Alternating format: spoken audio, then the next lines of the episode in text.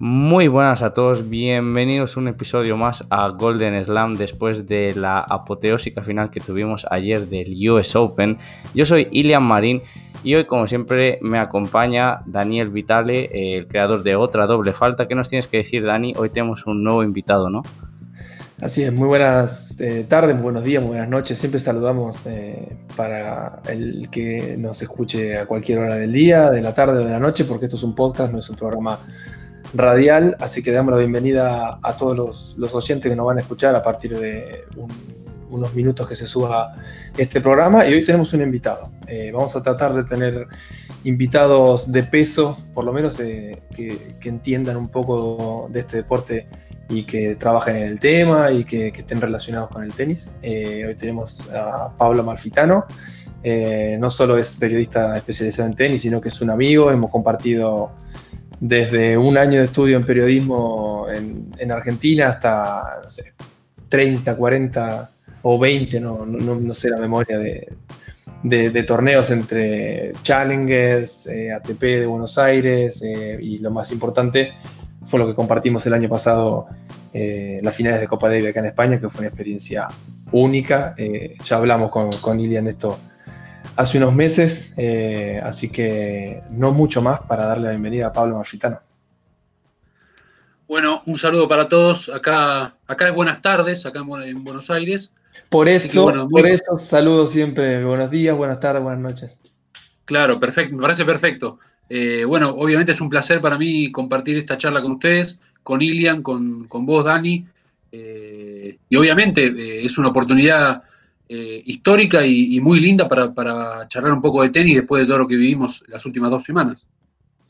Exactamente, así que bueno, si te parece, Elian, vamos a un pequeño corte musical y ya empezamos con el bloque más amplio de este podcast que va a ser sobre, obviamente, como todos esperan, el US Open.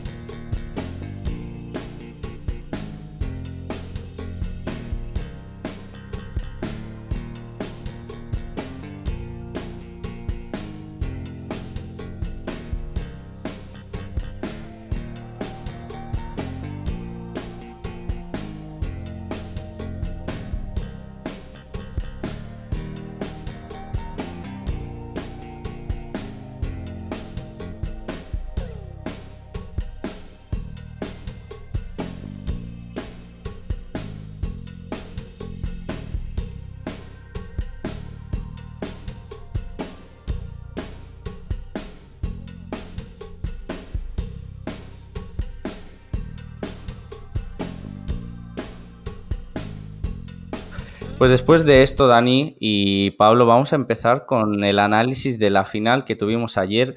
Muchísimos temas que, comentar, muchísimas cosas de las que hablar. Yo no sé ni, ni, por dónde empezar, pero bueno, un tema interesante que me parece fue eh, leyendo en las redes sociales la opinión popular de que, bueno, la final de ayer tuvo un nivel nivel bajo y yo sinceramente creo que estamos un pelín mal acostumbrados, ¿no? Después del Big Three, de ver esas finales apoteósicas entre Djokovic, Nadal, Federer, obviamente cuando, eh, eh, cuando la Next Gen dé ese paso, yo creo que no estamos un poco mal acostumbrados, ¿no? Es, verdad que quizás demos un paso atrás en cuanto a nivel, pero yo tengo que decir que al menos hubo eh, mucho show en el quinto set porque literalmente no sabíamos qué es lo que iba a suceder.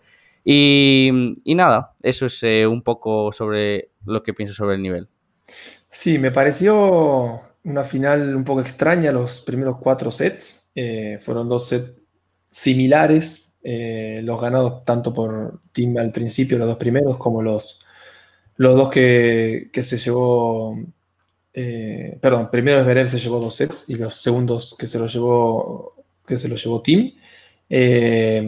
mucho error no forzado por parte de ambos poco winner en, relación a los cinco sets que jugaron. Eh, pero el quinto set fue, como dijiste vos, me gustó esa palabra, apoteósica. Eh, convengamos que sí, es cierto, el nivel no fue el esperado. Eh, quizás la final anticipada que se hablaba era la semifinal, que fue contra Medvedev, Team Medvedev. Se esperaba que ese partido al menos se estirara hasta un cuarto set, pero el, nivel fue, fue bastante bueno, bastante alto de ambos. Eh, por algo llegaron al tiebreak en el segundo y en el tercer set, que podía haber caído para cualquiera de los dos. Incluso Medvedev estuvo eh, a un game de, llevarse el, tercer set y alargar todo al, cuarto, pero no sucedió. Tim lo, se llevó el partido con mucha solvencia, eh, diciendo por primera vez, acá estoy yo, fuera del polvo de ladrillo. Así que tuvimos una final que fue realmente un sub y baja. 3 eh, a 1 para, para Tim, que parecía que se lo llevaba, luego eh, recupera un poco Esberev y se va hasta el 5-3, saque para partido, no lo puede cerrar, saca para partido Tim y le vuelve a temblar el pulso, eh, y el Tigre fue una cosa extrañísima, pero era obviamente de esperar. Personalmente, yo me quiero quedar con algo que dijo Ilian, que es eh, el malacostumbramiento que tenemos los últimos 15 años a vivir eh, esta situación de, que hay tres tipos básicamente que se reparten los grandes torneos. Eh, y me parece que hay que hacer hincapié en ese sentido en un componente que me parece sustancial y hoy cada día más, que es el aspecto mental. estos tres jugadores tanto Federer, Nadal como Djokovic, eh, suelen manejar las emociones de una manera eh, descomunal, eh, comparada con, obviamente, con los jugadores más grandes de la historia de este deporte. y lo que hubo ayer, más que nada, fue la, digamos, la presión de, jugar con con, ese, con esa responsabilidad de saber que era muy delgada la, línea entre quedar en la historia o no. Y ahí se notó mucho eh, la inexperiencia que tenían eh, tanto Tim como Zverev en, ese, en esa mochila, digamos, de sacarse la, presión por jugar eh, por, su primer título de Grand Slam. Más allá de que, de que Tim ya había tenido experiencia en finales, obviamente esta fue la primera en la que era amplio favorito y la que tenía que revalidar esa, chapa de, decir, bueno, yo soy el hombre transición y soy el hombre que tiene que, el primer contendiente generacional a desbancar a estos tres hombres. Eh, por eso mismo vimos una, final repleta de errores, 120 eh, errores no forzados, si no me equivoco, en el acumulado, es demasiado para cuatro horas.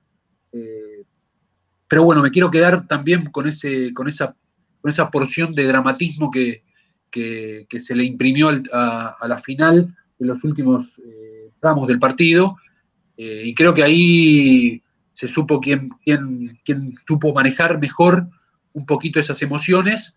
Eh, y bueno, hay una diferencia acá, también me gustaría remarcar más adelante, que es que esta generación de jugadores suele jugar a ganar los puntos de forma personal y no a que el rival lo pierda. y esta vez hubo muchos errores por parte de los dos. Sí, eh, yo lo que, lo que veo de aquí y sobre todo lo que, lo que se me queda a mí, que es de lo que has eh, comentado tú, Pablo, creo que tenemos que darle mucho mérito a la gestión de emociones que, que han hecho tanto Nadal, que tiene una cabeza, una mentalidad eh, inigualable, tanto Roger, tanto Djokovic, creo que llegar a eso es muy, muy difícil, pero es que el gran problema o digamos como el gran defecto de esa Next Gen, aunque bueno, yo ya digo que a Tim con 27 años creo que no le podemos considerar Next Gen porque yo creo que 27 años ya es un poco demasiado. A Alexander Zverev sí que sería eh, Next Gen. Pero bueno, a lo que voy es que el defecto de todos, y eso es muy común en Chichipas, en Félix Auger Aliasim, en, en Team incluso, en Zverev, en quizás Medvedev esté un punto por delante en lo mental, pero eh, es que en la mentalidad le vemos flojear mucho y en la final de ayer a la que sentían un poco de presión, a la que eh, se veían arriba en el, en el marcador, se venían totalmente abajo mentalmente. ¿Por qué? Porque los dos sacaron para partido.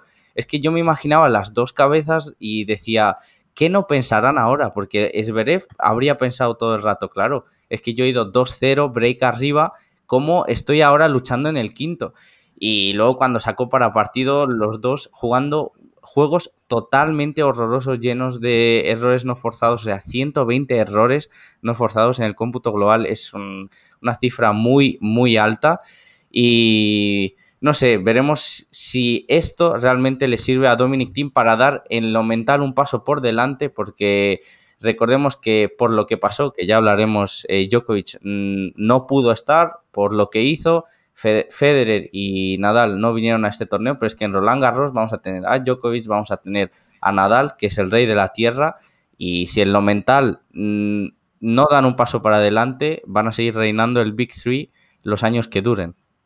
Sí, debería dar un paso adelante por, una cuestión lógica de quitarse la mochila, como decía Pablo, de ganar por, por fin un Gran Slam, sobre todo Tim, que era la quinta final, eh, la, perdón, la cuarta final de Gran Slam que disputaba, eh, debería eh, llegar a Roland Garros ya con la cabeza diciendo, ok, dos semifinales 2017-2018 eh, perdón, 2016-2017, dos finales 2018-2019. Eh, es como que la progresión dice que debería, que debería disputar al menos la final con un poco más de aplomo. Recordemos la primera final contra Nadal, que fue, eh, fueron tres sets tranquilos. La, última final del año pasado hizo fuerza en el primer set y a mitad del segundo set se cayó y nunca más pudo remontarlo. Ok, estamos hablando de que su rival fue Rafael Nadal, que no, no, ganó dos o tres Grand Slam, sino que acumula la cifra de 19 y 12 en, esa superficie.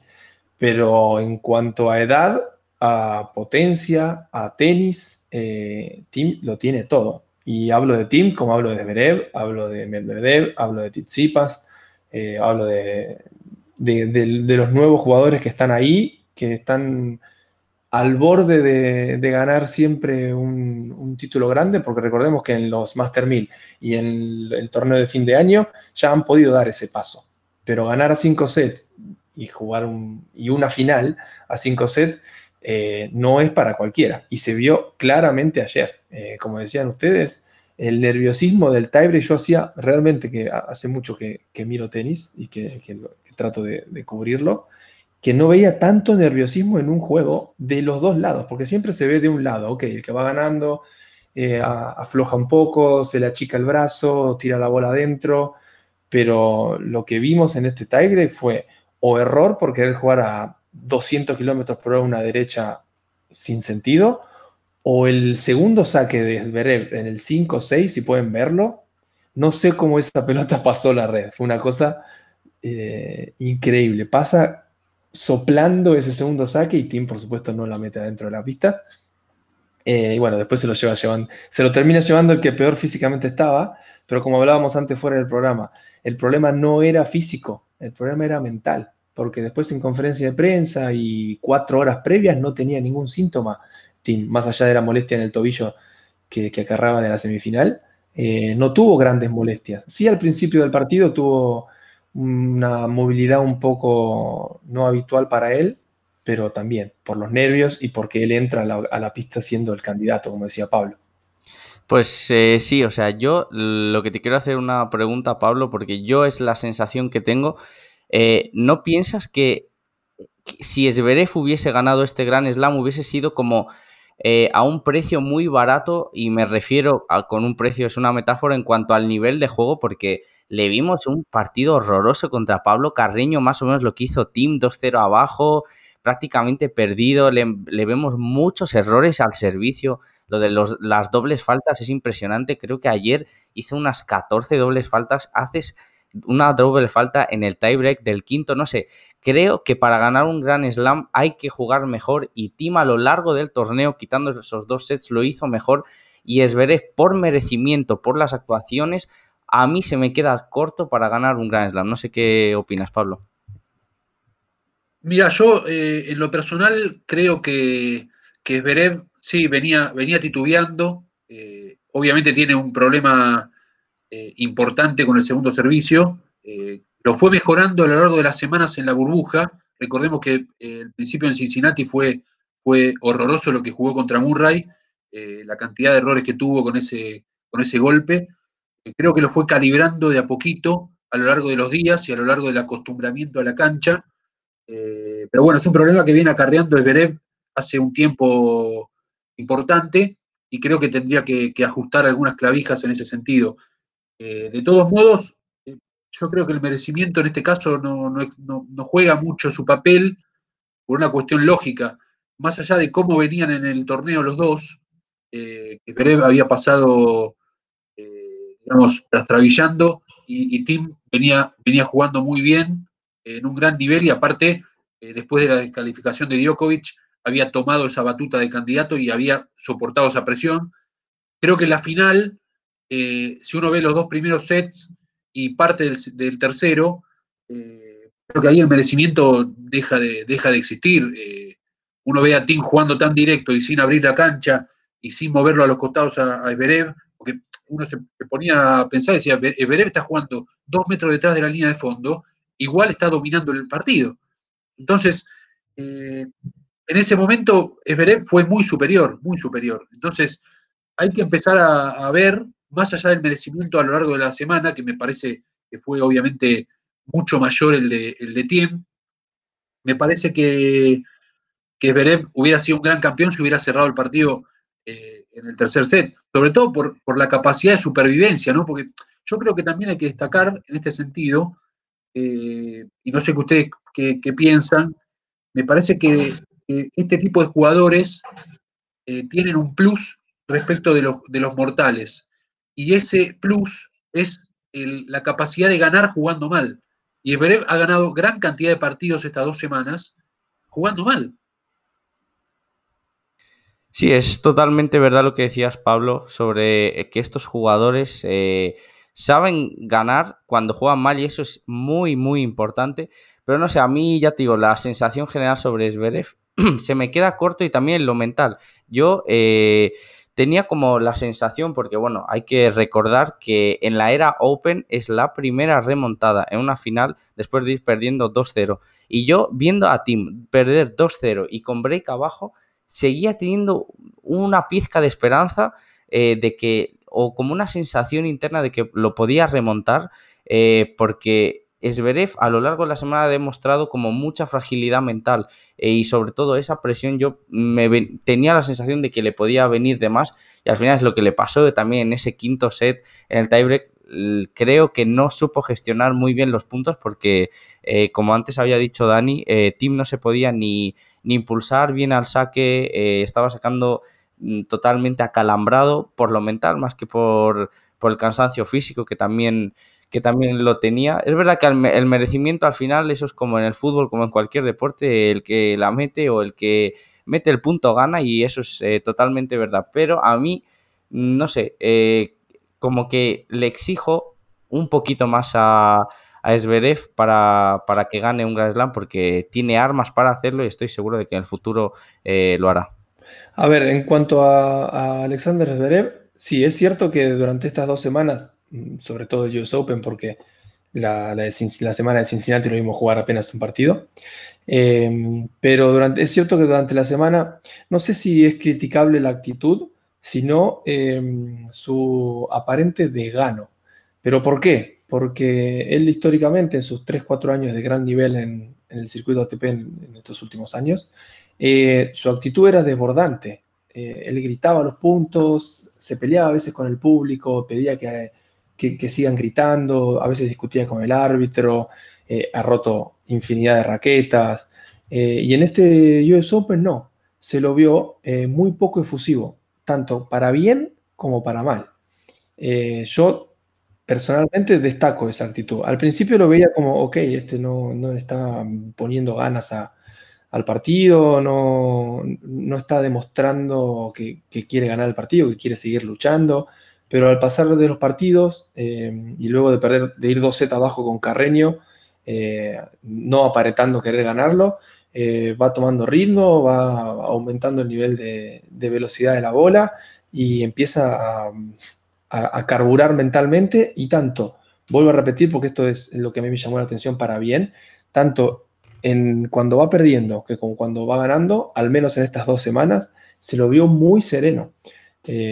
ayer tuvo doble faltas en momentos claves, eh, doble faltas en 40 iguales, eh, muy duros, eh, por tirar un saque a 200 kilómetros por hora innecesario, o saques muy flojitos que apenas pasaban, y nunca un insulto, nunca un grito al aire. desde ese lado lo veo, lo veo muy destacable. cuando termine el partido, que en el tiebreak también hace una doble falta, que juega mucho más pasivo que, que casi durante todo el partido, por una cuestión de nervios y, lógica de la primera oportunidad para ambos de ganar un Grand Slam sin tener enfrente a, algún miembro del Big Three o del Big Four hace unos años con Murray. Eh, desde ese punto de vista yo veo algo muy positivo de, cara al futuro eh, y creo que es la pequeña mano de David Ferrer a mí me parece, ya para ir cerrando este, esta opinión mía eh, sobre este tema, me parece que hay que destacar un aspecto fundamental en este tipo de partidos, me parece que es el miedo a ganar, ¿no? El miedo a ganar que a veces es más peligroso incluso que el miedo a perder. Eh, porque, como decía Ilian antes, la actitud desbordante que había tenido Esberev en los primeros dos sets y medio empezó a, a mermar y aflojar justo en el momento eh, de la verdad, ¿no? El momento de la verdad es cuando se te pasan todos los, recuerdos por la cabeza, todo lo que uno tuvo que luchar para llegar a ese punto.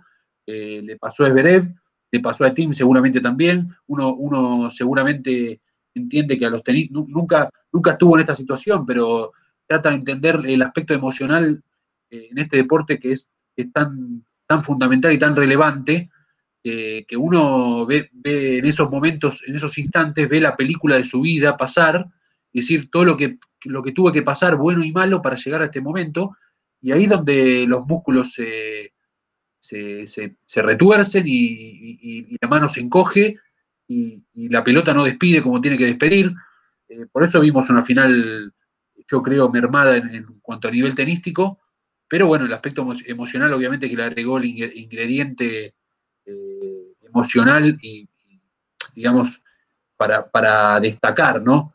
Eh, pero bueno, también destacar que, Tim seguramente se habrá sacado la mochila, como ya dijo Masu en conferencia de prensa, eh, y está claro, como yo decía al principio, no es Next Gen Tim, ni mucho menos, porque tiene 27 años, pero sí es el jugador transición, como había destacado al principio, me parece que es el jugador que, va a unir esa, esa línea de tiempo entre el Big Three y los más jóvenes. Exactamente, y, yo creo que con Tim hay un factor que yo eh, lo pensé durante el día previo a la final, y es que es muy importante, y lo hemos visto en casos como Andy Murray, como Babrinka, eh, quitando esos genios ¿no? que de repente llegan a una final de Grand Slam y la ganan, que eso es muy difícil, y gana muchísimo el jugador en esas finales de Grand Slam que ha perdido, porque es experiencia, y ayer Correa lo decía en Eurosport, es que estas situaciones no las puedes entrenar. No puedes entrenar la tensión de un quinto set una final de un gran slam, pero ni en semifinales ni cuartos de final. Tú puedes entrenar el físico, eh, la mentalidad tal, pero luego la manera de rendir el momento, ahí es, ahí es esa experiencia ¿no? que te da. Y ahí Tim exactamente tenía eh, ya se había labrado, ¿no? Obviamente contra Nadal, sabía lo que era perder contra Djokovic, que es donde más cerca lo había tenido en el Australia Open, estando 2-1, siendo algo superior a, Djokovic, al final se vino abajo. Para mí, eso era un punto clave, pero muy clave en la final. Y también, como decías, Dani, la actitud de Zverev, eh, totalmente de acuerdo, y yo creo que ahí tiene mucha influencia eh, David Ferrer. Pero es que también en Team durante la final le vimos perder 2-0 y estaba aún como, no sé, como un poco diciendo, yo no sé ni qué estoy haciendo. Yo, era como una actitud entre que no sabíamos muy bien si estaban pasando del partido como, eh, no sé, con una actitud muy pasiva o si realmente por dentro se estaban comiendo, se estaban quemando, no sé, una actitud un poco rara, pero bueno, los pensamientos, los sentimientos se van por dentro y, y yo de lo que realmente me alegro porque es de la, de la victoria de Tim por su carrera, ¿no? Porque si decimos que ahora ha podido dar un paso adelante y veremos si lo da, el paso hacia atrás que hubiese dado eh, si llega a perder con dos match point en ese en el quinto tiebreak, eh, si hubiese perdido eh, la final 3-0, o es más, si hubiese perdido la final de cualquier manera, pero lo tuvo tan cerca o también sacando para partido, es una losa mental muy grande, porque en las otras finales Tim no era favorito pero es que Tim contra Zverev sí que era favorito y, Pablo ha dicho una frase que, me quedo con ella, ambos tuvieron eh, miedo a ganar y no miedo a perder. Cuando estaban en la situación de ser el jugador no favorito, es cuando mejor estaban jugando, cuando se quitaban esa presión. Pero cuando veían el título cerca o que, o que estaban cerca de cerrarlo, ya ahí la presión en la cabeza se venía abajo totalmente. Sí, el miedo a ganar es algo, es algo muy cotidiano en jugadores, incluso en Federer. Lo vimos el año pasado cuando sacó 40-15 en la final de, Wimbledon. Eh, más que miedo fue una incertidumbre por querer terminar el partido lo más pronto posible y decide atacar una bola e ir a la red eh, a, la derecha de, de, Djokovic, después lo pasa, después, bueno, pasa lo que pasa. Eh, lo mismo le pasó muchas veces en el tiebreak. Ansioso, quiere ir a la red a cerrar los puntos en este tiebreak, en el quinto set, con bolas que no son para ir a la red y, termina siendo pasado, porque si uno va a presionar, eh, lo tiene que hacer con una, con una bola que, justamente que presione, porque si no presiona, valga la redundancia, la, la, la, oportunidad se la estás pasando al rival. entonces lo que vimos lo que vimos ayer fue desde el lado eh, técnico, táctico, no de las mejores finales, ni mucho menos, pero desde el lado emocional eh, fue, fue de las más eh, vibrantes en, cuanto a, finales de Grand Slam se habla, de, seguramente de, los últimos años. Y Ilian hablabas de la, mentalidad, si, hablamos de mentalidad fuerte, floja, del tipo de mentalidad que, que se te ocurra, tenemos que hablar de Novak Djokovic y de lo que le sucedió la, segunda semana, eh, el, primer día de la segunda semana contra, contra Pablo Carreño Busta, que la verdad nos quedamos atónitos. Pablo, si quiere hablar de esto, puede hablar de, desde el punto más, más fino de la cosa, porque escribió una nota muy interesante eh, en página 12 sobre, sobre y el por qué eh, ha, podido reaccionar de esta manera y obviamente es un poco de mala suerte, pero mala suerte le pasa a las personas que hacen las cosas. Eh, a ver si me explico. Si él no hubiera tirado un pelotazo, no hubiera tenido mala suerte. él tiene mala suerte porque hace un acto indebido que, bueno, Pablo lo puede explicar, lo puede explicar mejor. sí, sí, coincido en ese, en ese sentido. de hecho, hubo una discusión importante eh, porque el reglamento es muy... Hay una parte del reglamento de los Grand Slams que se refiere eh, de forma ambigua a la palabra intencionalidad, ¿no? La gente que quizás no era del tenis o, era del tenis, pero por ahí no tenía el conocimiento del reglamento en, lo minucioso, digamos, eh, ha, dicho que, estaba mal, mal, mal descalificado porque no había tenido intención de golpear a la jueza. Y, el, y en realidad uno tiene que analizar el, reglamento, lo que dice y por qué fue juzgado realmente Djokovic. Djokovic no fue juzgado por la intención de golpear a la jueza. Eh, lo que dice el reglamento es que eh, lo que juzga es la intencionalidad de golpear o generar una acción temeraria sin medir las consecuencias. Y eso es lo que hizo Djokovic. Djokovic tiró el pelotazo, eh, de cualquier forma, uno, generalmente ve a jugadores de experiencia o no tanta experiencia tirar ese tipo de pelotazos de bronca y de enojo hacia el piso sabiendo que hay peligro de golpear a alguien. Bueno, Djokovic no lo hizo, eh, ni siquiera picó la pelota. Eh, lo que no hizo Djokovic fue medir las consecuencias de una acción temeraria que, obviamente tuvo, tuvo su consecuencia. el default estaba muy bien ejecutado, y, después hay que analizar un poquito el cúmulo de situaciones que viene acumulando Djokovic eh, a lo largo del año.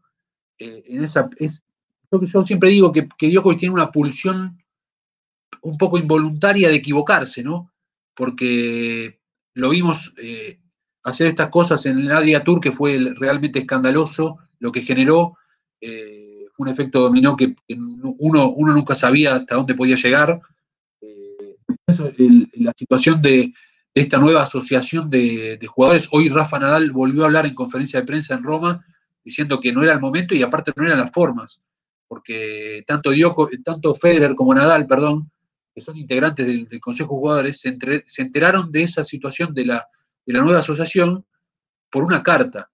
Entonces, eh, Djokovic es una persona que viene acumulando eh, varias equivocaciones yo creo de forma involuntaria, porque uno, uno puede decir, bueno, tiene buenas intenciones, bueno, pero viene acumulando igual esos hierros que, le están marcando un poco la carrera en, el último tiempo y que no sé si le hacen muy bien. Y creo que el default en, el US Open fue nada menos que la frutilla del postre. Sí, yo para mí es, eh, no hay discusión en si es eh, si está bien descalificado o no, porque eh, yo creo que el propio Djokovic lo ha dicho hoy en conferencia de prensa en Roma. Ha declarado que bueno, que estuvo varios días en shock que después de, todo lo sucedido. Sí que es verdad que al principio las formas o en caliente, bueno, que él mismo abandonó las instalaciones, no dio la rueda de prensa y demás. Queda como la sensación de es involuntario y demás, pero bueno, la regla está ahí. Obviamente el pelotazo, mala suerte, pero es como Dani, si no lo haces, no tienes esa mala suerte, lo hizo pues tiene la mala suerte de que le va al cuello. Eh, es una acción muy peligrosa. Tenemos también que dar gracias a que, bueno, no acabó en tragedia, eh, estaba bien la línea y, vamos, eh, no le pasó nada a la, pobre mujer que estaba ahí simplemente haciendo su trabajo. Y para mí está bien descalificado. Ahora, creo que como fan del tenis y no sé, como que a mí me hubiese gustado ver a Novak Djokovic romper su racha pero en pista. Me hubiese gustado ver a un rival eh, ganarle y decir, mira, yo estoy aquí, te he ganado en cinco sets, eh, he ganado el US Open o lo que sea, verle eliminado de verdad. Mm, no sé, mm, eso es la única mala sensación que me deja, pero los antecedentes son los, es lo que ha hecho, o sea, no hay, no hay marcha atrás, eh, creo que, bueno, es merecido, pero sí que creo que todos los aficionados en general perdimos, ¿no? Porque, bueno, también creo que si a Djokovic le juegan Esberev o Tim dos eh, sets, como jugaron Esberev contra Carreño o Tim en la final, eh, Djokovic se los merienda, pero a, ritmo de entrenamiento. Entonces, bueno, simplemente a mí, em, como fan del tenis, me hubiese gustado ver a Novak Djokovic perder de verdad en pista, que le rompiesen la racha. Eh, y creo que sin eso seguramente se hubiese llevado el, el US Open porque lo mental está un paso por delante de todos los que estaban en el, en el US Open. Sí, sí, totalmente cierto y de acuerdo con, con Ilian y sobre todo con Pablo. Eh, lógicamente, él, sabemos todos que está un, uno o dos escalones mentalmente más arriba que, la media. Eh, al mismo nivel te diría que Nadal y mentalmente un pelín, como dicen acá en España, por encima de Federer. Eh, hoy en día físicamente superior. Eh, y lamentablemente lo tuvimos que, que, no tenerlo en las instancias finales de, este Gran Slam, que era amplio favorito, a pesar de, las molestias en el cuello y de las, la, cantidad de medical timeout que estuvo pidiendo tanto en Cincinnati como, como en US Open. Eh, el favorito era él y, y no, impidió, como dice, como dice Irian, a los fanáticos del tenis eh, verlo más adelante en las, rondas, en las rondas siguientes, sobre todo porque tenía un cuadro hasta semifinales eh, relativamente accesible para, lo que es eh, su historia y para lo que es su presente, porque recordemos que viene de ser campeón en, Cincinnati, luego de, obviamente este parate por la pandemia. Y lo, más importante de todo es que, bueno, hablando por ejemplo de Carreño, que fue el espectador de lujo que, tuvo la mala suerte de estar ese día en la pista, pero la buena suerte por pasar a una instancia tan importante de un torneo tan importante eh, sin haber jugado, sin haber terminado ni siquiera eh, un set. Eh, aunque iba 6-5 arriba y sacaba para partido, en condiciones normales muy difícilmente Carreño lo hubiera ganado en esa instancia. Quizás en una instancia de primera o segunda ronda, los jugadores, eh, los más grandes de la historia, suelen a veces tener problemas con, jugadores de más bajo ranking en las primeras rondas de los torneos, pero muy difícilmente Carreño hubiera podido ganar ese, partido. Lo ganó y no solo pasó a cuartos de final, sino que derrotó a, a Shapovalov en cuartos de final y se plantó en semifinales de un Gran Slam, eh, estando 2 z 0 contra eh, Alexander Zverev, que en la final estuvo a dos puntos de salir campeón. Así que tan mal eh, no le fue a, Carreño, que para mí fue, eh, sin lugar a dudas, la sorpresa principal de este, de este US Open. No sé si te acordás, Silvia, que hace dos semanas, en el último torneo, el último podcast, perdón, dijimos que esperábamos que los, favoritos llegaran, pero que siempre una sorpresa se mete, eh, tanto en cuarto de final, obviamente porque son ocho, pero en semifinal, y en este caso esa sorpresa fue Pablo Carreño Busta y que realmente dio la talla y fue un digno semifinalista. Pues sí, exactamente. Siempre, y más en estas circunstancias, ¿no? De burbuja 2020, las, todas las condiciones. Tuvimos ahí a Pablo Carreño, que bueno, eh, no nos eh, enrollaremos mucho en esto, pero tuvo esa polémica, ¿no? Con Nick Kyrgios, cuando Nick Kyrgios estaba diciendo que, bueno, que Pablo Carreño sin eh, la arcilla, la tierra batida, sería un top 50 y demás un fuera de tono de Nick Kyrgios que no pintaba absolutamente nada y bueno, eh, Pablo Carreño lo demostró en la pista y realmente no tiene nada que decir cuando en ese torneo no hemos visto pasar de tercera ronda a, Nick Kyrgios, por tanto, eh, sobrada total del australiano. Y, sí, Pablo Carreño es una de las buenas sorpresas que nos dejó el US Open, pero también algo que yo destaco es que vimos un paso, eh, que dieron un paso adelante muchos jugadores jóvenes, como por ejemplo eh, Davidovich, eh, Davidovich, perdón, eh, de Miñor también, Chorich, eh, Pospisil, que para mí también es una de las sorpresas agradables, como ganó a, su compatriota Milo Raonic, el, canadiense también mostró una muy buena, hizo una muy buena semana, también ganó a Bautista en un, en un quinto set donde ambos acabaron totalmente agotados físicamente y no sé, Pablo, tú de estos nombres, eh, ¿qué otra sorpresa agradable te ha dejado el, US Open? Bueno, a mí en lo personal me gustó mucho el papel de Shapovalov, ¿no? Creo que, creo que a Shapovalov eh, le veo un potencial sin ningún tipo de techo. Me parece que va a estar en la discusión, la discusión de, la mesa chica, como se dice, eh, en los próximos años. Me parece que le falta un poquito ordenarse, ¿no? Es, es un jugador que, yo lo veo como un pistolero, un jugador que le gusta tirar mucho, eh, pero como que, todavía no entiende mucho, eh, o por lo menos lo necesario, eh, los momentos del partido, ¿no? ha tenido sus posibilidades de, seguir avanzando incluso, pero bueno, me parece que es un jugador que hay que seguir muy de cerca y creo que es un tenista que puede llegar a ser uno de los animadores, no solo dentro de la cancha, sino afuera, porque es un jugador con mucha personalidad, eh, con mucho carisma, eh, algo que también se lo puedo llegar a ver a, a eh, todavía no debe poder creer el partido que perdió con Coric. entre paréntesis, para mí el mejor partido del cuadro masculino de este US Open. pero bueno, a mí me parece que, sí, Shapovalov en primer lugar, y, algo de, de Andrei Rublev, ¿no? Rublev también me parece un jugador muy interesante para ver. Creo que está en un escalón por debajo de Yapovalov, pero me parece que tiene un potencial a pulir muy, pero muy relevante. Sí, sí, lo de, lo de Rublev lo vimos con Pablo en las finales de Copa Davis entrenando y el ruido que hacía la bola cuando pegaba y cuando soltaba esa derecha era una cosa increíble. No había escuchado nunca.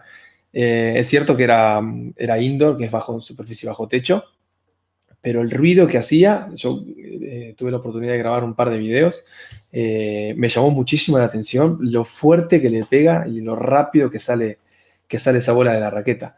Eh, yo quería destacar a Alejandro Davidovich Foquina porque no solo por ser español, sino por el desparpajo que tiene para jugar los partidos. obviamente joven, le falta mucha experiencia, recién está dando sus primeros pasos en, en el circuito ATP, pero es un jugador distinto a la media eh, en uno de los partidos sacó set point 6-5, un partido muy peleado en el primer set, y saca de abajo contra Urcax, me parece, si mal no recuerdo. Eh, le saca de abajo 6-5 en el 40-30, eh, creo, y le saca de abajo, le gana el punto y casi sin festejar se va a sentar a la silla. un jugador que acá destacó desde las divisiones, desde, muy, muy jovencito, en sub-12, sub-14, siempre fue eh, sino de los mejores, sino el mejor, y con, holgura. Eh, me cuentan acá muchos entrenadores que eh, el chico este nacido en Málaga, en Andalucía no tenía rival, y que tenía que salir a jugar afuera desde muy chico, desde muy tempranas edades. Y lo veo como algo muy, muy, muy positivo, que, alguien diferente, que no sea el prototipo de, de, la nueva camada que son personas de arriba de 1,90, jugadores de pura potencia, eh, de muy poco cambio de ritmo. Creo que es una bocanada de aire fresca eh, este chico Davidovich. Eh, y concuerdo completamente con, con Pablo, con Chapovalov. Para mí es uno de los, de, los jugadores, de mis jugadores favoritos para verlo jugar. yo escribí el, el, año pasado, cuando ganó su primer título en Estocolmo, y la nota le puse diamante en bruto, porque, así como decía Pablo, me parece que es un jugador que no tiene techo, eh, que si consigue un poco de orden eh, en, todos sus golpes, eh, en su gran repertorio que tiene, puede hacer muchísimo más daño del que viene haciendo que ya meterse en cuarto de final de Grand Slam por primera vez para, para, este chico canadiense no es poca cosa. Eh, a Davidovich Fokina, recordar que bueno, se ha metido hoy en el cuadro final del Master 1000 de Roma, que se ha empezado hoy mismo. Eh, ha ganado sus tres partidos de previa y hoy eh, ganó al, francés Mutet, otro jugador muy joven. Y de verdad que el, el, joven español apunta a grandes maneras. A mí el único pero que le pongo es que ahora mismo es bastante irregular. Cuando se ordene un poco a la hora de jugar tácticamente, cuando se juega un poco más tranquilo de cabeza, eh, le veremos meterse ya de lleno en el top 100, bueno, y pegará un salto al top 50 y de ahí, y de ahí para arriba. Y hablando ya pasando de, eh, con las decepciones, pues bueno, un poco lo, nombrado, ¿no? A mí Chichipas me da muchísima rabia, el griego de verdad que le veo capaz de poder ganar a Novak Djokovic, yo le veo jugar y digo, es que este hombre es capaz de ganarle, pero en lo mental mm, de verdad, tiene también una losa y, se queda atrapado muchas veces en, puntos o en errores que hace. Eh, le pasó contra Raonic, jugó un primer set muy bueno, perdió el, set en el tiebreak por un punto, eh, lo acaba perdiendo y el segundo set es un auténtico desastre y contra Borna Choris pues eh, poco más que añadir, ¿no? tuvo ahí un 5-1, 2-1 en sets y 5-1 en el, en el cuarto y no lo pudo cerrar. En fin, eh, un desastre Chichipas en lo mental, pero en nivel de juego de verdad que yo por lo menos le veo que está, es, el que más cerca está de poder eh, acabar con esa racha ¿no? de, de Novak Djokovic. Y ya para terminar, eh, una pregunta para Pablo. ¿A ti qué te ha parecido todo, toda la polémica que hemos tenido en, en, el, en, la, en el US Open con la USTA y la burbuja, el caso de los franceses?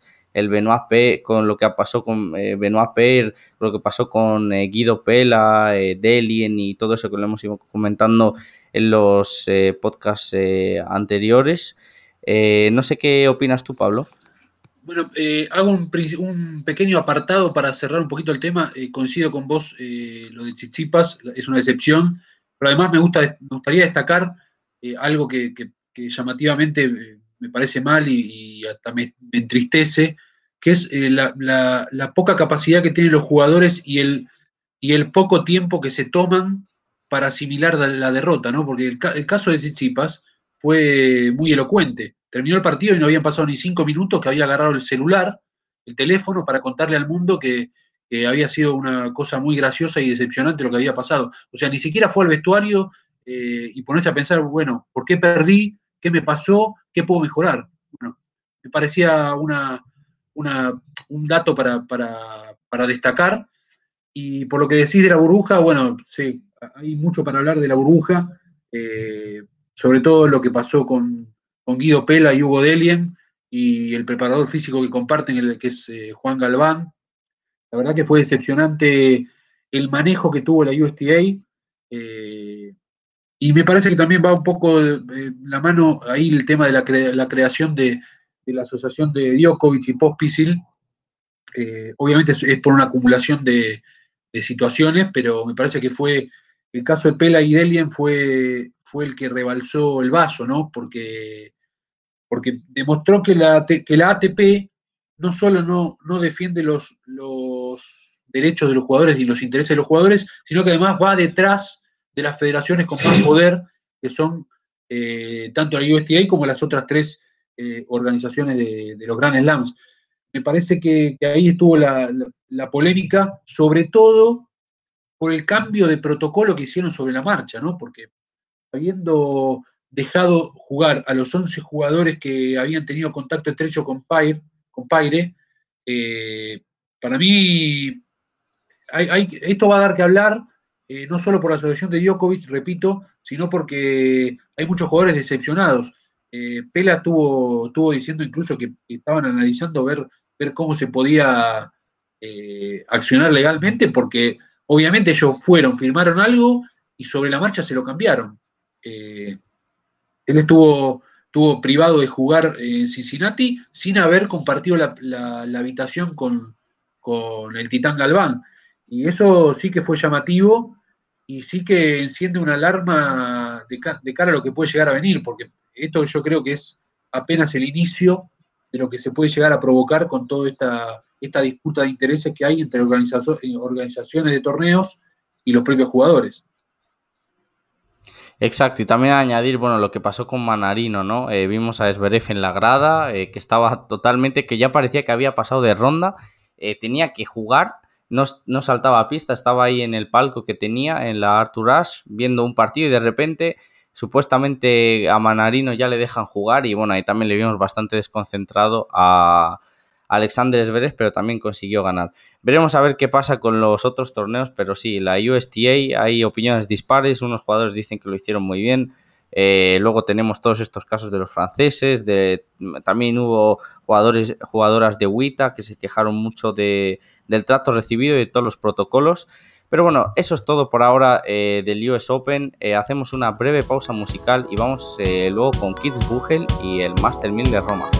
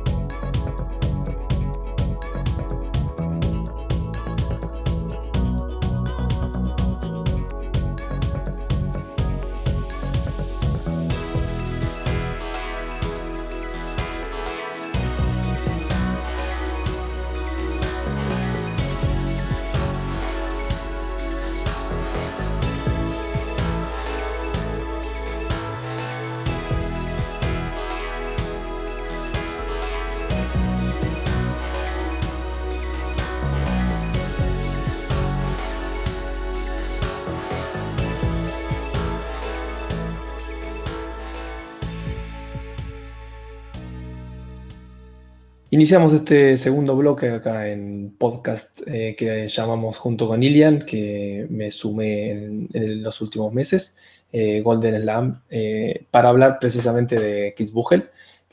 primero vamos a hablar de Kitzbühel, un resumen muy corto. el campeón fue Kekmanovic, un, un, nombre no conocido, un campeón debutante en este ATP 250 que estuvo bastante devaluado por cuestiones obvias y razones obvias de compartir semana con la segunda semana del US Open. Eh, un dato a destacar que es importante para los que nos gustan las estadísticas es que tres de los cuatro semifinalistas fueron provenientes de la quali. Y eso es un récord absoluto que no se, no se repite, que no se repitió ni, sucedió nunca en la historia de la era abierta. Eh, tendríamos que ir mucho más atrás en el tiempo, a la, no sé, cuadros principales de torneos menores de la década del 40, que son datos muy difíciles de conseguir, pero lo principal eh, es que de esos tres semifinalistas de la clasificación, eh, el único que no era de la clasificación era Miomir Kekmanovic y fue el que, el que fue campeón de este torneo ATP 250 en Austria sobre tierra batida, eh, que dio el pequeño inicio a esta pequeña gira que, inicia, que inició en Austria con Kit Buchel y que va a seguir con Roma la semana siguiente. Precisamente empezó hoy el cuadro principal y que va a desembocar con, el tercer Gran Slam, que suena raro decirlo así, pero este año, este curioso y extraño año eh, del circuito ATP 2020, tuvo al US Open como segundo Gran Slam que finalizó ayer y tendrá la semana siguiente, a partir del lunes, el tercer Gran Slam de la temporada a Roland Garros. Pues sí, la verdad es que bueno, este torneo de Kitzbühel eh, al principio parecía que tenía un cuadro totalmente impresionante, pero todos los cabezas de serie eh, se dieron prácticamente de baja del torneo por, porque la mayoría estaban participando en el US Open y entre el viaje, jet lag y demás, eh, no era el momento preciso para, para ir a Kitzbühel a disputar un ATP 250 teniendo torneos ahora como, como es Roma, como es Hamburgo y demás, y luego el propio Roland Garros. Y no sé, Pablo, ¿tú qué opinas de, la actuación de los argentinos en este torneo? Bueno, sí, me parece que, como decía Dani, eh, el dato de, haber tenido tres clasificados en las instancias finales eh, de Kitzbühel, me parece que configuraba una oportunidad importante para los argentinos, que, dicho sea de paso, es una de las mejores giras que tienen eh, durante el año, pero principalmente eh, fue una decepción eh, verlo a, Schwarzman jugar eh, como jugó. le costó ganar muchísimo el primer partido contra un jugador que, era muy poco conocido, cosa que a veces suele ser más complicado. pero bueno, haber perdido con Ketmanovic en cuarto de final, uno, uno tiene que analizar y ver que, que si Schwarzman hubiera estado en su mejor momento o su mejor nivel, tranquilamente pudo haber sido una oportunidad muy grande de pelear por el título eh, y esa es la decepción más importante que me genera eh, esta situación. Más allá de que Schwarman no viene jugando bien, eh, no solo en este inicio de gira de polvo de ladrillo, sino que además la burbuja de, Nueva York, ¿no? habiendo ganado un solo partido, muy incómodo, muy fastidioso con las condiciones de juego, y destacando además que, fue uno de los jugadores argentinos o sudamericanos que, tuvo más tiempo de preparación fuera del país, porque hay que recordar que, que con su equipo de trabajo eh, se fue a preparar para la gira del US Open a, Bahamas, donde había muy, muy pocos casos de COVID, eh, y ahí es donde inició la, digamos, la puesta a punto, donde continuó, mejor dicho, la puesta a punto. Eh, y bueno, y Pela también pudo, haber tenido una opción importante. Fue muy válido que haya ganado, que haya vuelto al triunfo después de la pesadilla que lo tocó vivir en, eh, en la burbuja de Nueva York. Eh, pero bueno, sí, lógicamente párrafo aparte para, para la resistencia física de un Feliciano López que con 38 años jugó de igual a igual contra, contra Pela y le ganó en un partido de tres horas muy duro, eh, en, unas condiciones que no son fáciles para, para nadie, porque Kisbugel, por más que sea cancha lenta, hay, que, hay que destacar que tiene altura y que bueno, por ahí también ahí estuvo la, la clave para que Feliciano le ganara ese partido a Pela. Pero sí, la verdad que resumiendo, me parece eh, que fue desilusionante haber visto a los argentinos que teniendo una chance inmejorable para pelear por cosas importantes en ese torneo, es una lástima que se les, haya escapado. Sí, si seguimos con la, con la tónica de los argentinos, eh, el único que, disputó el torneo de Kitzbühel y que tuvo un muy buen resultado a pesar de que para él no es tan buen resultado por los resultados, valga de redundancia, de los últimos años, es eh, Horacio Ceballos, eh, marplatense como, como Pablo, eh, que alcanzó una nueva final ATP, la tercera que, que alcanza este año. no pudo ser para, la pareja Garnolier-Ceballos en la final, pero eso no, quita el mérito de volver a alcanzar una, una final luego de, esta, de, este parate que parecía interminable por la pandemia. Eh, y es la final ATP número 27 para Horacio. Es un número que solo es superado por Lucas Arnold. Eh, tiene una final más que Vilas, que Mariano Hood, bueno, que, que Sebastián Prieto.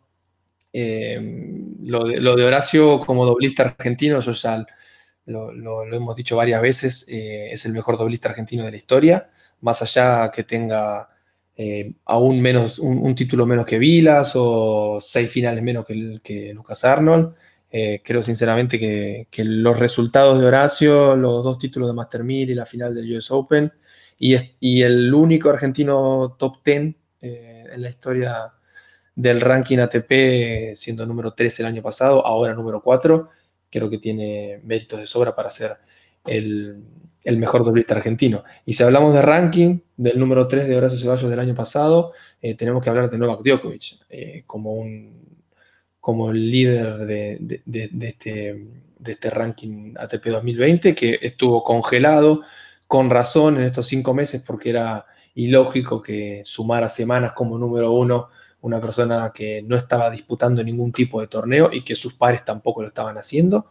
Eh, y la noticia a, destacar es que alcanzó el récord que parecía inalcanzable de Pete Sampras, inalcanzable decimos antes de la, llegada de Federer, así que la semana que viene va a ser eh, el segundo jugador con más semanas acumuladas en la cúspide del ranking mundial con 287 y veremos hasta dónde llega. Eh, este año seguramente lo termine como número uno, salvo eh, que, Nadal lo, pase en la última parte del año en la, en la gira de cemento que no defiende tanto, pero de seguir así, eh, después del, de Australian Open, aproximadamente en Dubai, eh, matemáticamente le dan las, las semanas para superar a, a, Roger Federer con que sigue ostentando el récord de 310 semanas como número uno. Parece así como poco, pero 310 semanas es un, es una suma, se, lo dice de corrido, 310 semanas, pero es una suma increíble eh, y que nos llama la atención que Djokovic esté tan cerca de igualarlo,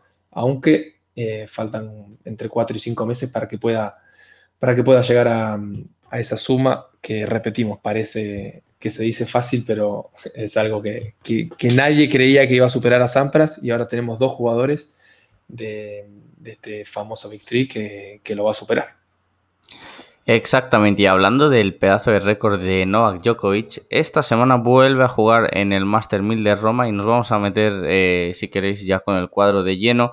Eh, a mí el camino de Novak Djokovic no me parece demasiado difícil, ya que, bueno, eh, obviamente pasa la segunda ronda por bye, tendría que ahí jugar contra bien o Tenis Sangre, el ganador de Tenis Sangre o Salvatore Caruso, que será un partido muy igualado, pero más allá de eso, pues bueno, eh, se puede encontrar el siguiente partido con Krajinovic, eh, por la otra parte ya, digamos, en unos eh, cuartos de final del, podemos decir es que todo ahora mismo no hay un rival muy, muy favorito, porque tenemos por esa parte a Gael Monfils, a Alex de Miñor, a Kei Nishikori, que hoy ha ganado 2-0, 6-4, 7-6 a Albert Ramos Viñola, así que bueno, que el Nippon ya jugó en Kitzbühel, eh, le falta ritmo. Recordemos que iba a ir a la burbuja, pero bueno, eh, justo ahí pilló el, el COVID-19 y eso se lo imposibilitó.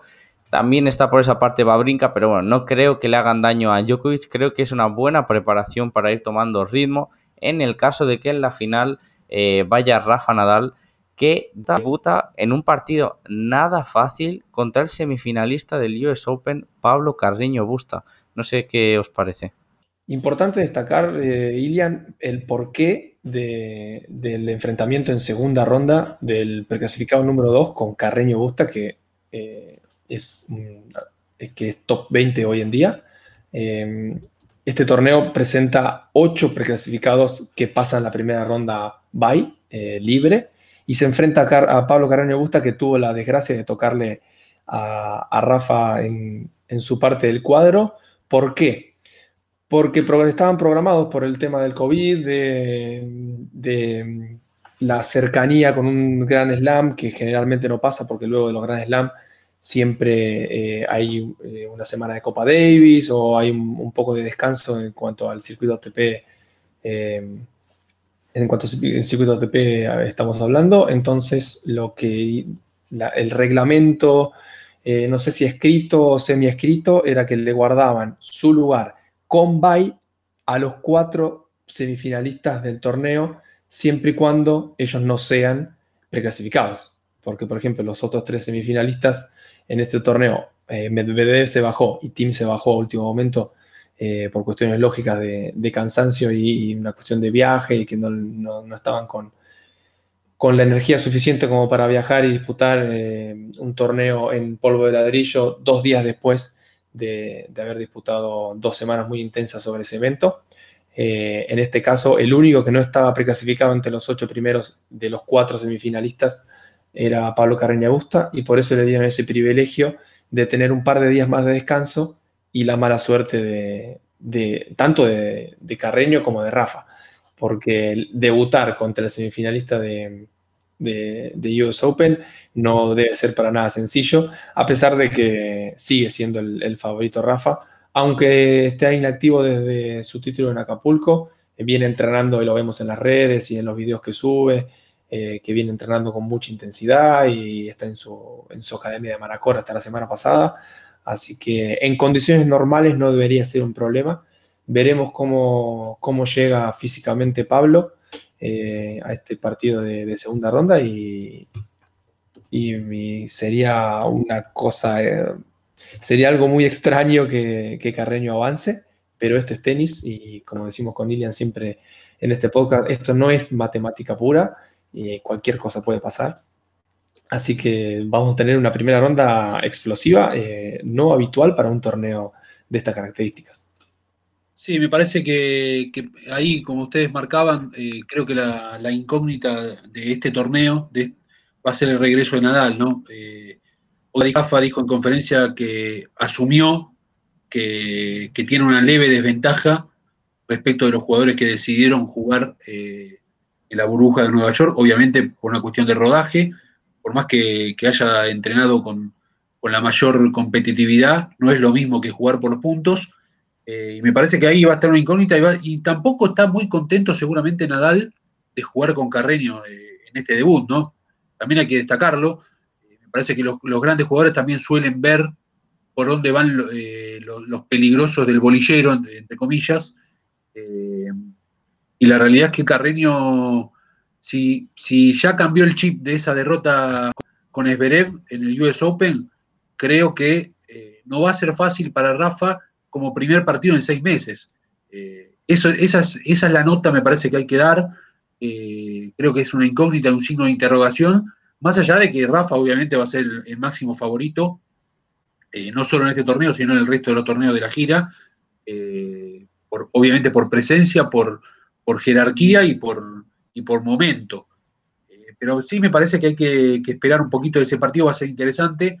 Eh, y bueno, también hay que destacar los argentinos, bueno, veníamos hablando de, Pela, Pela va a tener un duro debut contra Yapovalov, eh, que también veníamos mencionándolo. Eh, Schwarman espera en segunda ronda por Milman o, o Sousa o un jugador proveniente de la Quali. Y párrafo aparte, una felicitación para Federico Coria y Facu Bagnis. Los dos superaron la durísima clasificación de Roma de los tres partidos. Coria va con, con Jean Lennart Straff y va contra Rublev. Obviamente dos debuts durísimos para un Master 1000, pero eh, van a tener su oportunidad de jugar eh, este gran torneo en el foro itálico. Exacto, y también sobre, eh, volviendo al, al, tema de Rafa Nadal, para mí es un debut muy, muy difícil contra Carreño y exactamente Pablo ha dado en la clave. Yo creo que Carreño, viniendo del partido que viene, quizás ahora le haga ser más agresivo.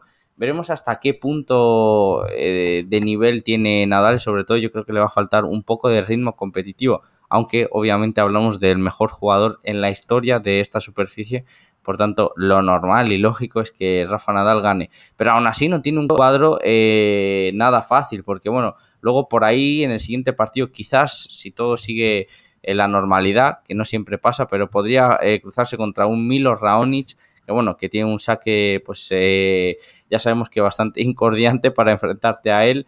Eh, luego por el otro lado, pues en el siguiente partido podría enfrentarse o bien a Diego Schwartzman, Andrei Rublev, si siguen avanzando rondas, pero es que ya en unos hipotéticos cuartos de final como rivales aparecen, por ejemplo, Stefanos Tsitsipas, que eh, lo destaco, eh, es un auténtico partidazo de segunda ronda, juega contra Yannick Sinner, que hoy ganó al francés Benoit Per en un partido, bueno, un show del francés, uno más que ya el, el, domingo se quejaba en, redes sociales, en Twitter, de que había pedido un día más por lo que le había sucedido en Nueva York, que quería debutar el martes, pero la organización no se lo ha dado. Y bueno, decía un par de, palabras malsonantes para la organización y bueno, su partido debe ha sido un auténtico show, eh, improperios, fallos. A los últimos tres juegos apenas ha jugado, no ha corrido. Eh, pero bueno, eh, típica actuación de, de Benoit Peri. Yo sinceramente creo que, que le caerá eh, una sanción económica. Y no sé, ahora que hemos analizado un poco la parte de, Novak Djokovic, de Rafael Nadal, no sé si, por ejemplo, tú, Dani, me quieres decir, por pronosticar, ¿no? Obviamente sabemos que estamos en la fase temprana del, torneo, bien al ganador o alguna sorpresa, ¿no? Algún jugador que, que huelas que pueda llegar a, rondas finales. Em, el caso de Yannick Sinner, que lo nombraste vos, si puede pasar a, a se le abre un, cuadro bastante, bastante interesante porque Dimitrov, sabemos que en, tierra, en tierra batida y con el presente que lleva el búlgaro no es un, rival de, peso hoy en día, esperemos que sí, que, sí con el, correr de los meses. Eh, y luego eh, en cuartos de final enfrentaría a Guafonini que eh, viene de dos operaciones de tobillo y lo vimos perder la semana pasada contra el 302 del mundo. O a Shapovalov, que tampoco en tierra es, es, un, es un, gran especialista. Eh, creo que si puede pasar el duro escollo de Tsitsipas en segunda ronda, puede, puede llegar a enfrentarse hipotéticamente con, con Rafael Nadal por abajo, que obviamente es el máximo candidato no solo al título, eh, sino a, Roland Garros dentro de dos semanas. Eh, y por arriba eh, veremos cómo está Djokovic, veremos si pudo deglutir este, esta descalificación que quieras o no le, ha afectado. Tiene un cuadro, como, como, analizamos, bastante accesible. hay que ver cómo estaba Brinca después de, tanto tiempo de inactividad. Monfil siempre es un jugador peligroso. Eh, y no mucho más, porque no hay mucho especialista, especialista de, tierra batida. Eh, si tengo que apostar por, un, por uno del cuadro de abajo, Yannick Sinner, y si tengo que apostar por uno de arriba, eh, voy por Borna Choric, que ha tenido buenos resultados en, polvo de ladrillo, ha ganado ATP 250 y no tiene, no veo un cuadro muy complicado, por lo menos hasta enfrentarse con Djokovic. Primera ronda con Garín, que para hacer polvo de ladrillo es, duro, pero Garín está decepcionado por cómo, por su desempeño eh, tanto en Cincinnati como, como, en US Open. Veremos cómo, si puede cambiar el chip de negativo a positivo. Eh, y después no hay grandes, eh, grandes preclasificados, porque Berretini en tierra sabemos que no, no rinde igual que en cemento. Y Gofan es un jugador muy sólido, pero que tampoco, tampoco da grandes garantías. Así que si hay que apostar, yo voy por, por Borna Choricha, basándome sobre todo en el gran, en el gran US Open que, disputó la semana pasada. Pues sí. Eh, ¿Nos mojamos o no mojamos? claro, claro. Eh, yo lo que, lo que pienso es que, bueno, eh, este realmente, este torneo sí que lo vamos a tener como muestra, ¿no? Por ejemplo, eh, lo que tuvimos en Kitzbühel y tal. Esto es la primera preparación para lo que vamos a ver en Roland Garros. Eh, es, eh, que por cierto, el Master 1000 de Roma es un torneo precioso. Si alguien no lo ha visto, que se ponga una imagen en Google, todas las pistas exteriores llenas de, monumentos históricos y son como eh, anfiteatros romanos y de verdad es una gozada. ojalá yo, cuando ya acabe todo esto de la de, del coronavirus y tal, pues tenga la oportunidad de ir, que es uno de los planes que, tenía, ¿no? Y bueno, ya para terminar, Pablo, ¿alguna, alguna sorpresa que quieras apuntar tú, algún jugador que, del que esperas que llegue a las rondas finales? Eh, yo creo que no va a salir, eh, la, discusión importante en Roma no va a salir eh, de Nadal y Djokovic, ¿no? Me parece que más allá de las sorpresas o, los posibles candidatos, hay que ver cómo estaba Brinca, creo que también es una, buena oportunidad ahí que tiene para, para ver hasta dónde puede ir. me gusta, me gusta destacar al juvenil italiano Lorenzo Musetti, que va a jugar contra, contra Babrinca, creo que es un, crédito muy importante eh, a tener en cuenta en los próximos años. Eh, y yo creo que, hay que ver cómo vienen todos. Me parece que algunos ya vienen con ritmo, otros vienen sin ritmo. Eh, algunos van a volver, como, es el caso de Monfils. Schwarman va a tener alguna oportunidad de avanzar, seguramente. Lo que pasa es que también va, va en el cuadrante de Nadal, lo, lo tendría en un eventual cuarto de final. Eh, en todo caso, si se llegara a dar ese partido, también tendría una oportunidad de pelear, eh, como ha hecho mano a mano con Roland Garros, que le ha sacado un set. Eh, pero me parece que no va a salir la discusión importante más allá de, de Rafa o, de Djokovic, que se sienten muy cómodos en esas condiciones. Pues con esto y ya terminamos todo el análisis del Master 1000 de, de Roma. Lo primero de todo, darle las gracias a Pablo Amalfitano. Le podéis seguir en, Twitter, Amalfi Tennis. Ha sido un auténtico placer tenerte en Golden Slam. Eres un auténtico crack y ya, ya digo, eh, leerle en el diario en el que escribe, en sus redes sociales, eh, un auténtico genio. Muchas gracias, Pablo. Bueno, gracias, Ilian. Eh, para mí fue un placer compartir esta charla con ustedes, tanto con vos como con Dani. siempre hablar de tenis es, es un privilegio para nosotros que, vivimos de esto y, tanto nos apasiona. Así que bueno, eh, no queda más que agradecerles y, que siga por buen camino Golden Slam, siga teniendo repercusión y que se pueda encontrar aquí un, espacio para, para charlar de tenis en habla hispana. Muchísimas gracias, de verdad, Pablo, el placer es nuestro. ¿Algo que quieras añadir tú, Dani? Nada, darle las gracias nuevamente a Pablo por la disponibilidad. Eh, recordemos que son cinco horas menos en Argentina y nosotros acá desde, desde Madrid tratando de, desde tres casas distintas de, que salga lo mejor posible, de, no pisarnos en el hablar y bueno, nuevamente las gracias a vos, Ilian, por, por nada, por este, por, este espacio que ahora compartimos y que era inicialmente tuyo. y como dijiste, lo pueden escuchar a lo pueden leer, mejor dicho, a Pablo en, Twitter, en eh, amalfitenis, arroba amalfitenis, o lo pueden leer eh, en el diario Página 12, que es uno de los mejores eh, diarios de, Argentina, de, todo el país, un diario de, interés general, un diario muy interesante, que él es el encargado de escribir la parte, la parte de tenis, así que se, merece el, el, puesto que tiene en ese diario en Argentina ya hace varios años eh, con notas muy interesantes, a veces notas de género, trata de buscar a la vuelta no solo al resultado, así que muy, muy, muy interesante lo que escribe él en el diario y espero eh, encontrarme con Pablo en alguna en, alguna otro, en algún otro torneo, acreditados como, como en los últimos años, ya sea acá en España o, en Argentina, y, no mucho más por agregar. Exacto, ojalá yo también pueda conseguir mi primera acreditación, ¿no? Algún día. Bueno, lo vamos a intentar. Eh, Sí, algún día. Bueno, eh, nada, dar las gracias a los dos. Ya sabéis, eh, si os ha gustado, nos podéis dejar cualquier aportación, cualquier comentario en redes sociales, en ebooks, en Spot, eh, bueno, en ebooks sí que podéis dejar comentarios, en Spotify no, pero nos podéis seguir en nuestras redes sociales.